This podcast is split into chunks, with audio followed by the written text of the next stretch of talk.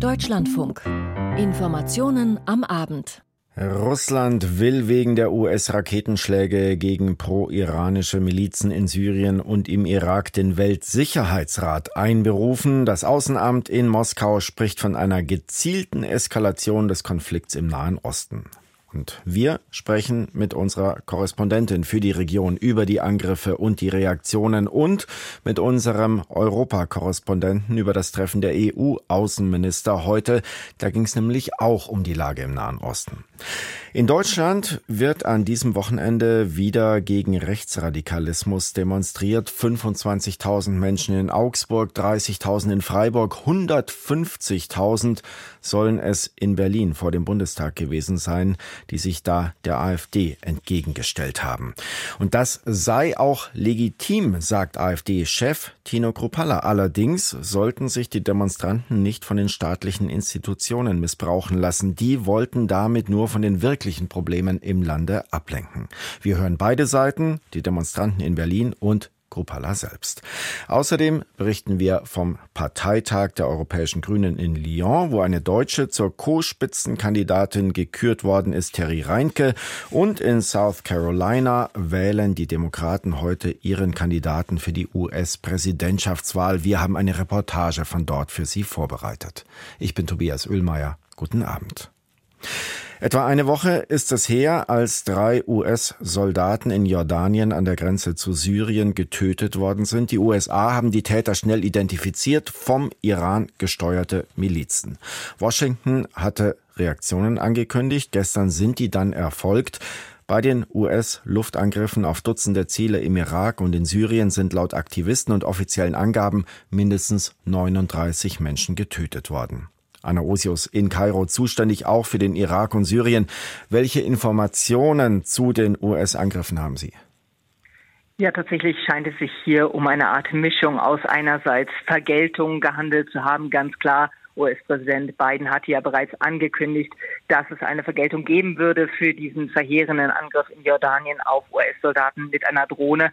Diese Vergeltung ist erfolgt. Etwa 85 Ziele in Syrien und im Irak sind von der US-Luftwaffe angegriffen worden in der Nacht.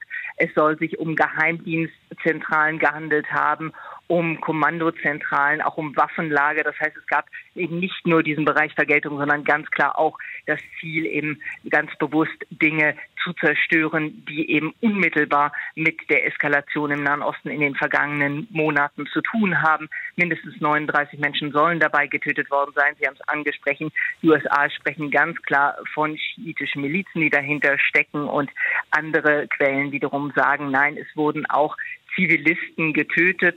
Und eigentlich haben wir seit Tagen, muss man sagen, auf diesen Schlag gewartet, dass die USA eben reagieren werden. Jetzt ist es Erfolg in einer doch deutlichen, einem deutlichen Signal.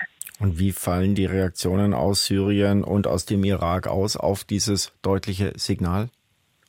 Glaube, das kann man vor allem mit einem Wort zusammenfassen. Große Empörung. Die Souveränität des Iraks sei verletzt worden, hieß es von irakischer Seite. Das irakische Außenministerium hat den Geschäftsträger der US-Botschaft einbestellt, um ihm eine Protestnote zu überreichen. Es hat auch betont, dass diese Angriffe nicht abgesprochen wurden mit den USA und es wurde eine Staatstrauer verhängt, dreitägige Staatstrauer im Irak. Und auch in Syrien ist die Kritik natürlich scharf. Das syrische Verteidigungsministerium hat die Angriffe scharf verurteilt und hat gesagt, es sei ein Versuch, die syrische Armee in ihrem Kampf gegen den Terrorismus, so bezeichnen sie es ja immer, zu schwächen und hat auch betont, dass sich in diesem Bereich, wo die US-Angriffe erfolgt seien, eben auch äh, es um einen Kampf gegen den IS, die Terrormiliz, gegangen sei. Also da ganz klar scharfe Kritik von beiden Seiten und eben auch die Betonung, dass offenbar nicht nur schiitische Milizenangehörige, sondern auch Zivilisten getötet worden seien. So heißt es jedenfalls. Die Rede ist ja immer von pro-iranischen Milizen. Bezieht denn Teheran selbst dabei Stellung?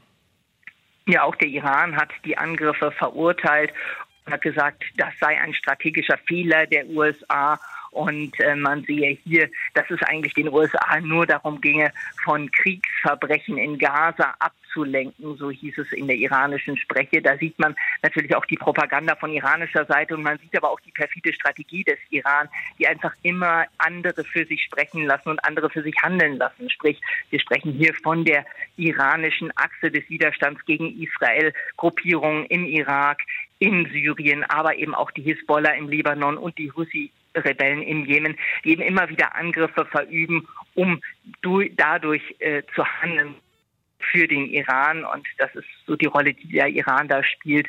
Und äh, eine direkte Konfrontation wird vermieden. Und immerhin muss man sagen, haben ja auch die USA vermieden, Ziele im Iran selbst anzugreifen.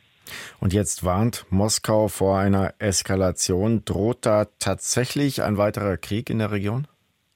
Das ist schwer zu sagen momentan. Also wir haben es hier ganz klar mit einem Pulverfass zu tun oder wie der EU-Außenbeauftragte Borrell ja gesagt hat, wir reden hier von einem Kessel, der jederzeit explodieren könnte. Das ist so. Aber man muss natürlich sagen, wer hat Interesse an einer noch weiteren Eskalation? Und das ist vielleicht die klitzekleine Hoffnung, die wir an diesem Abend noch haben können, dass weder die USA auf der einen Seite noch der Iran auf der anderen Seite ein Interesse an einer weiteren Eskalation haben dürfte. Und deswegen man im Moment den Eindruck hat, es hat hier immer immer wieder mit einem immer schärferen Säbelrasseln, mit immer stärkeren Scharmützeln zu tun, aber hoffentlich nicht mit dem ganz großen Knall. Vielen Dank, Anna Osius, live aus dem ARD-Studio Kairo. Und damit gleich weiter nach Brüssel. Da ist die Pressekonferenz nach dem Treffen der EU-Außenminister gerade zu Ende gegangen, vor na, einer knappen Stunde. Klaus Remme, wie haben sich die Chefdiplomaten zu den aktuellen Geschehnissen in Syrien und im Irak geäußert? Ist man da bei den Amerikanern?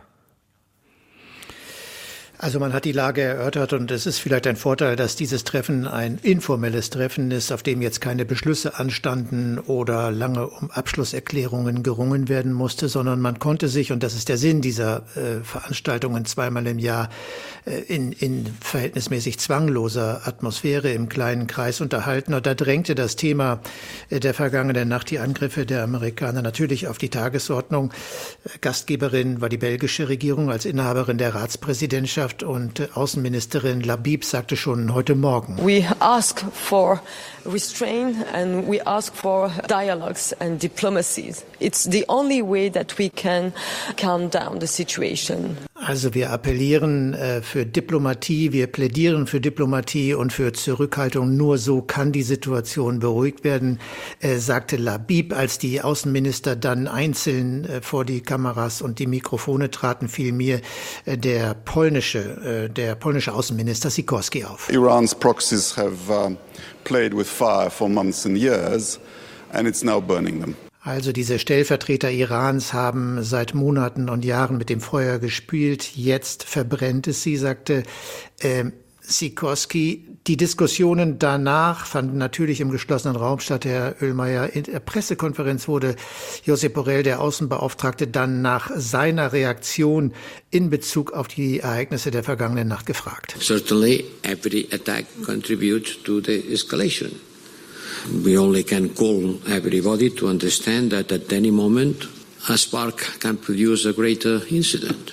Also jede, jede Aktion trägt zur Eskalation bei und wir weisen darauf hin, äh, dass jeder Funke hier der Auslöser für etwas Größeres sein kann. Das etwa die Stimmungslage bei den Europäern. Herme, bleiben wir in der Region. Seit drei Monaten tobt jetzt schon der Kampf israelischer Truppen gegen die Hamas-Terroristen im Gazastreifen mit Zehntausenden Opfern, darunter auch viele, etliche Zivilisten. Wie ist das thematisiert worden? Gibt es hier eine einheitliche Haltung der Europäischen Union? Nein, die gibt es nicht. Das ist auch bekannt, dass die äh, EU-Mitgliedsländer gerade in Bezug auf diesen Konflikt unterschiedliche Ansichten haben. Josep Borrell hat es heute Nachmittag sehr schnell fokussiert auf die Diskussion über das Palästinenserhilfswerk UNRWA. Sie wissen, dass da Vorwürfe im Raum stehen, äh, UNRWA-Mitarbeiter seien an äh, den Terrorakten vom 7. Oktober beteiligt gewesen. Äh, Josep Borrell sagte, es sei mitnichten so, dass die EU-Kommission daraufhin ihre Zahlungen an das Palästinenserhilfswerk Kraftwerk äh, eingestellt habe. Es stünden im Moment halt keine Zahlungen an. Das sei erst Ende des Monats äh, der Fall. Konkret äh, kündigt er an, er habe den Generalsekretär der UNRWA, Philippe Lazzarini, zum nächsten Treffen der EU-Entwicklungshilfeminister eingeladen. Diese Sitzung ist für den 12. Februar anberaumt und dort wolle man die, die, die Vorwürfe, die im Raum stehen, verifizieren. Die Vorwürfe sind ernst, das sagte Borrell, aber er machte kein Hehl daraus, dass der Handlungsspielraum der Europäer begrenzt ist, eben aufgrund der vielen unterschiedlichen Meinungen. It's very difficult to play an important role if you have inside the club such different positions. Also es ist äh, sehr wichtig, es ist sehr schwierig, eine wichtige Rolle zu spielen, sagte Borrell. Wenn wir im Club, so sagte er, ist äh, Länder mit so unterschiedlicher Meinung haben und das gilt nach wie vor. Die einen rufen nach einem sofortigen Waffenstillstand und andere sind im Moment dagegen. Vielen Dank, Klaus Remme, live aus Brüssel vom informellen Treffen der EU-Außenminister. 61 Prozent der Bürgerinnen und Bürger in Deutschland halten die Demokratie bei uns im Land für gefährdet. Das ist das Ergebnis einer Umfrage des Meinungsforschungsinstitutes INSA für die Bild am Sonntag. Vielleicht auch deshalb diese Massen, die da seit drei Wochen in vielen Städten gegen Rechtsextremismus und die AfD auf die Straße gehen. So wie heute wieder in Berlin. Claudia van Laak hat sich unter die Menschen im Regierungsviertel gemischt. Ja, wir bleiben Parteiflaggen und Nationalfahnen waren unerwünscht bei dieser Großkundgebung. Viele hatten selbstgemalte und gebastelte Plakate dabei. Demo gegen rechts ist gut, Wählen gegen rechts ist besser. Nie wieder ist jetzt. Ich bin Nazi-intolerant. Demokratie ist geil, war da zu lesen, oder? Blinde gegen rechts. Ich bin blind und aufgrund dessen, ich bin gegen Rechtsradikalismus. Alleine, wenn man sich überlegt, was vor 90 Jahren da alles passiert ist, auch mit Blinden, Sehbehinderten, Schwerbehinderten allgemein, sollte man doch sich schwerst überlegen, dass man da was dagegen tut sagt Klaus Demel. Er trägt eine neonfarbene Jacke, hat sich eine Flagge gebastelt, auf der steht Blinde gegen rechts. Neben ihm steht der Fußballblock. Salvador Becker trägt einen blau-weißen Fanschal vom 1. FC Magdeburg. Also, ich habe hier äh, schon äh, Sportsfreunde vom FC Union Berlin gesehen. Hertha BSC steht da drüben, der FC International. Hansa Rostock äh, ist gerade eingetroffen. Fans vom 1. FC Magdeburg werden noch weitere erwartet. Äh, aus dem Breitensport. Ganz normale Vereine, wo äh, Berliner Familien ihre Kinder zum Fußballspielen oder zum Breitensport hintun alles. Die Freundinnen Sophie Bernau und Maria Mathilda laufen über die Spreebrücke zum Platz vor dem Reichstag. Sie schließen sich den Omas gegen rechts an. Es ist wichtig, auf die Straße zu gehen, um zu zeigen, dass Berlin auch äh, bunt ist. Genau, ich sage wunderbar. Die beiden Rentnerinnen haben schon genaue Vorstellungen davon, was nach den vielen Demonstrationen passieren muss. Mehr Demokratieschulung. Das Wertvolle an unserem System sollte wieder mehr formuliert werden. Vor allem allen Dingen in der Schule. Ja. Politikerinnen und Politiker waren nicht erwünscht auf der Bühne. Samira Gandur vom Veranstaltungsbündnis Hand in Hand erklärt, warum. Zum einfachen Grund, weil der Protest gehört nicht Ihnen, der gehört der Zivilgesellschaft. Christoph Bautz von der Kampagnenplattform Campact zeigte sich zufrieden über den anhaltenden Protest gegen die AfD, nicht nur in den Großstädten. Die Demonstrationen zeigten Wirkung. Wir merken jetzt schon, dass viele Menschen, die bisher überlegt haben, die AfD zu wählen, jetzt merken, wie rechtsextrem sie ist, wie gefährlich sie ist für unsere Demokratie und jetzt eben doch die Entscheidung treffen, nicht mehr AfD zu wählen. Deswegen bricht die AfD gerade in den Umfragen ein. Das ist extrem hoffnungsvoll, dass hier wirklich durch diese Proteste klar wird, diese Partei passt nicht in eine demokratische Landschaft. Die Demonstrantinnen und Demonstranten gaben sich zwischendurch die Hände als Zeichen für einen friedlichen Protest. Sie bildeten eine Menschenkette rund um das Reichstagsgebäude. Die Klimaaktivistin Luisa Neubauer von Fridays for Future. Wir sind hier, weil wir verstehen, dass es auf uns ankommt, dass es auf Millionen Menschen ankommt. Ganz normale Menschen, die laut werden, wenn es still wird. Demokratie hat man nicht, Demokratie lebt man. Zu den Demonstrationen gegen rechts hören Sie auch unseren Kommentar um 19.05 Uhr.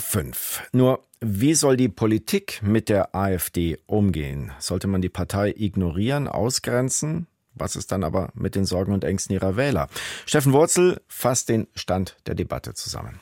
Während deutschlandweit erneut Menschen zu vielen Tausenden auf die Straßen gehen, um gegen rechtsextremistische Ideologien und Kräfte zu demonstrieren, fühlt sich die AfD zu Unrecht an den Pranger gestellt. Co-Parteichef Tino Kropala sagte im Deutschlandfunk-Interview der Woche, grundsätzlich sei es völlig legitim und grundgesetzlich garantiert, dass Menschen demonstrierten, aber er verband diese Aussage mit dem Vorwurf an die Bundesregierung, diese instrumentalisiere die Proteste. Meine Botschaft an die Demonstranten ist, dass sie sich auch nicht missbrauchen lassen sollten von staatlichen Institutionen, die natürlich das jetzt nutzen wollen. Und so sehen wir das aktuell ja auch, um von den wirklichen Problemen in diesem Land abzulenken. Und das ist natürlich äh, gerade was die Migration angeht ein wichtiges Thema, die Inflation angeht. Äh, auch die Bauernproteste wurden natürlich damit ein Stück weit an die Seite geschoben. Und das nutzt natürlich der Regierung absolut aktuell, hier auch dazu aufzufordern, demonstrieren zu gehen, um von den wirklichen Problemen abzulenken. Der bayerische Ministerpräsident Markus Söder bezeichnete es in der Rheinischen Post als völlig richtig, dass die AfD der Adressat der bundesweiten Proteste sei. Die AfD sei eine zutiefst rechtsextreme Partei, sagte der CSU-Chef, und es schüttle ihn jedes Mal, wenn er deren hasserfüllte Reden höre. Der Ministerpräsident Nordrhein-Westfalens, Hendrik Wüst, betonte, die bundesweiten Demos zeigten, dass die AfD falsch liege, wenn sie behaupte, sie repräsentiere einen Großteil der Bevölkerung. Im SWR sagte der CDU-Politiker Wüst, Das machen Populisten immer.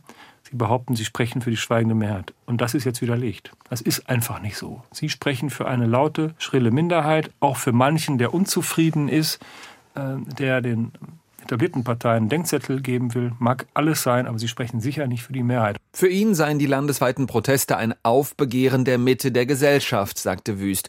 Er rief dazu auf, die Demonstrationen als Ermunterung zu sehen, auch im Alltag menschenverachtenden Äußerungen entgegenzutreten. Es fängt an in WhatsApp-Gruppen, die wir ja irgendwie alle haben, äh, wo menschenverachtende, auf witzig getrimmte Bildchen geschickt werden. Äh, mal geht's gegen Ausländer. Ich erinnere mich an, an Bilder über Ricarda Lang, wo sie verächtlich gemacht wird. Man muss dann sagen, stopp, lass das. Ich hoffe, dass viele Leute die Ermunterung wahrnehmen, aus diesen Demonstrationen zu widersprechen. Die Co-Chefin der SPD, Saskia Esken, sieht den Bundestag in der Pflicht, Initiativen zu stärken, die sich für Demokratie, Vielfalt und Zusammenhalt in Deutschland einsetzen. Das Parlament müsse möglichst schnell das bereits vom Kabinett verabschiedete Demokratiefördergesetz beschließen, sagte Esken dem Redaktionsnetzwerk Deutschland. Auch die Antidiskriminierungsbeauftragte der Bundesregierung, Ferda Ataman, fordert von der Politik mehr Tempo beim Kampf gegen Rassismus und Diskriminierung. Den Zeitungen der Funke Medien sagte Ataman, viele Betroffene in Deutschland hätten gerade große Zukunftsängste und den Eindruck, dass die Politik diese Ängste und Sorgen gar nicht ernst nehme. Ataman rief die Regierung auf, das allgemeine Gleichbehandlungsgesetz zu reformieren. Diese Reform sei zwar im Ampelkoalitionsvertrag angekündigt worden, Bisher aber habe Justizminister Marco Buschmann von der FDP nicht geliefert. Gut vier Monate sind es noch bis zur Europawahl. Im Europaparlament sind die europäischen Grünen momentan die vierte Kraft. Die Tendenz ist aber eher negativ.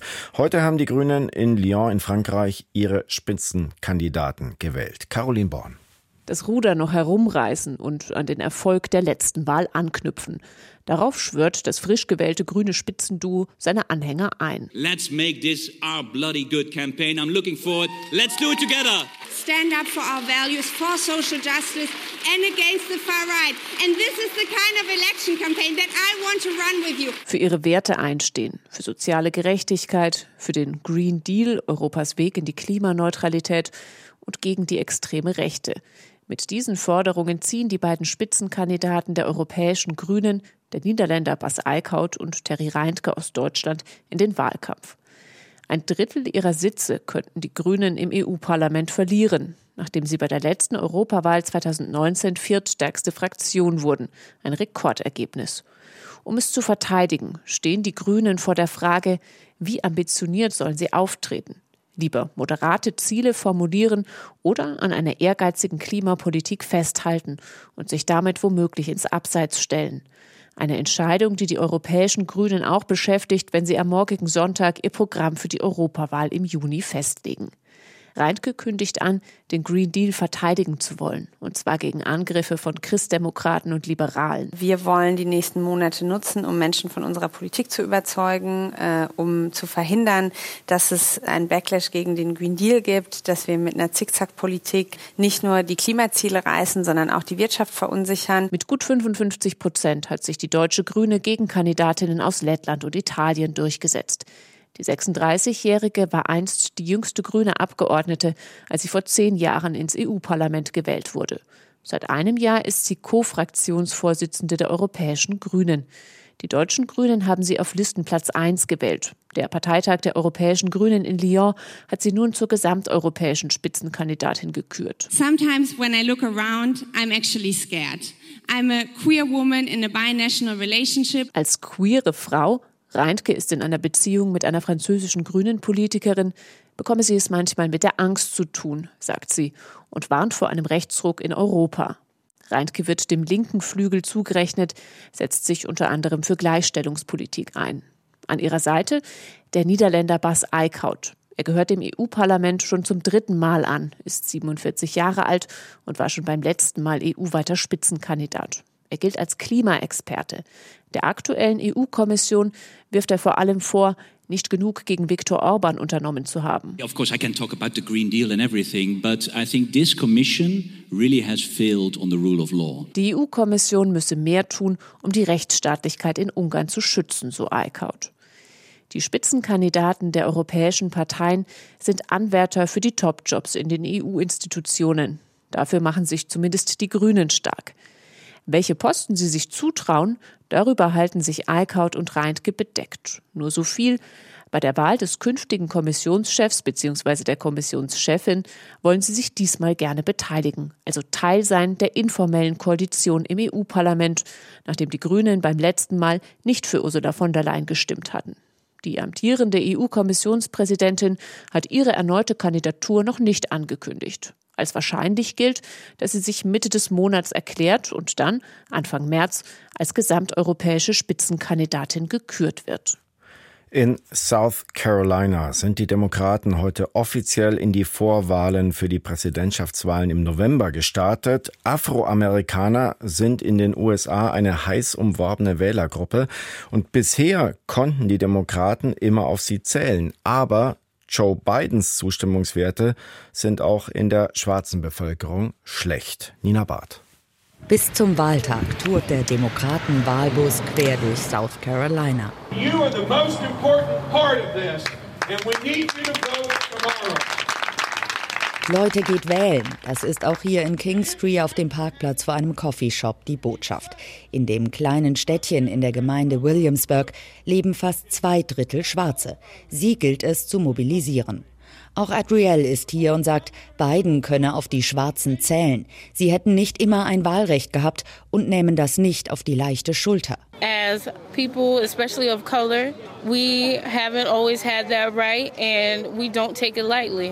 Tatsächlich zeigen die Umfragen aber, dass viele schwarze Wähler nicht unbedingt ins republikanische Lager wechseln, aber zu Hause bleiben könnten.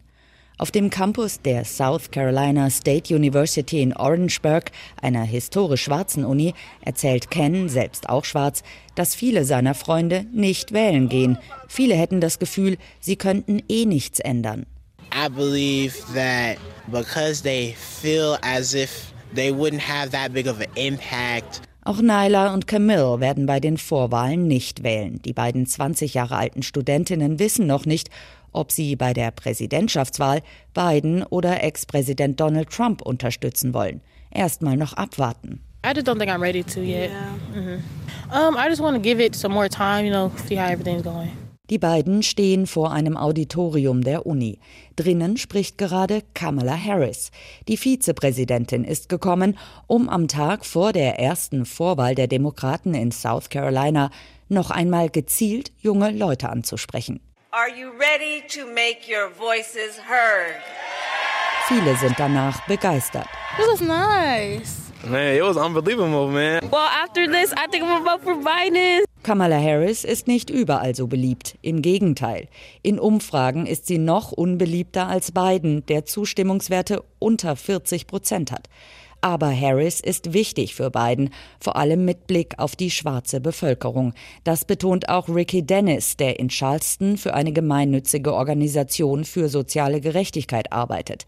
Er sagt, Kamala Harris als erste nicht weiße Vizepräsidentin sei für die schwarze Bevölkerung enorm wichtig. Sie sei ein starkes Symbol dafür, was alles möglich sei. That is a symbol, a powerful symbol of what is possible. Bei der Vorwahl der Demokraten in South Carolina steht der Sieger schon fest, Joe Biden. Aber ein gutes Ergebnis und eine hohe Wahlbeteiligung wären für Biden und Harris angesichts der schlechten Umfragewerte wichtig. Und South Carolina war für Biden schon einmal der Wendepunkt. Nach bis dahin enttäuschenden Vorwahlen landete er in South Carolina 2020 auf Platz 1 vor allem dank der Stimmen aus der schwarzen Bevölkerung.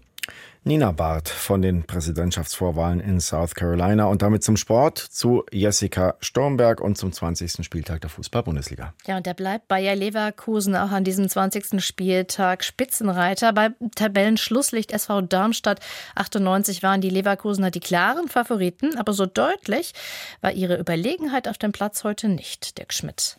Bayer Leverkusen hat beim Tabellenletzten in Darmstadt eine nur durchschnittliche Leistung gereicht, um mit 2 zu 0 zu gewinnen. Die Treffer erzielte beide Teller in der 33. und 52. Minute in einem Spiel, das die Leverkusener zwar im Griff hatten, in dem sie aber dennoch viel zu viele Möglichkeiten der Darmstädter zuließen.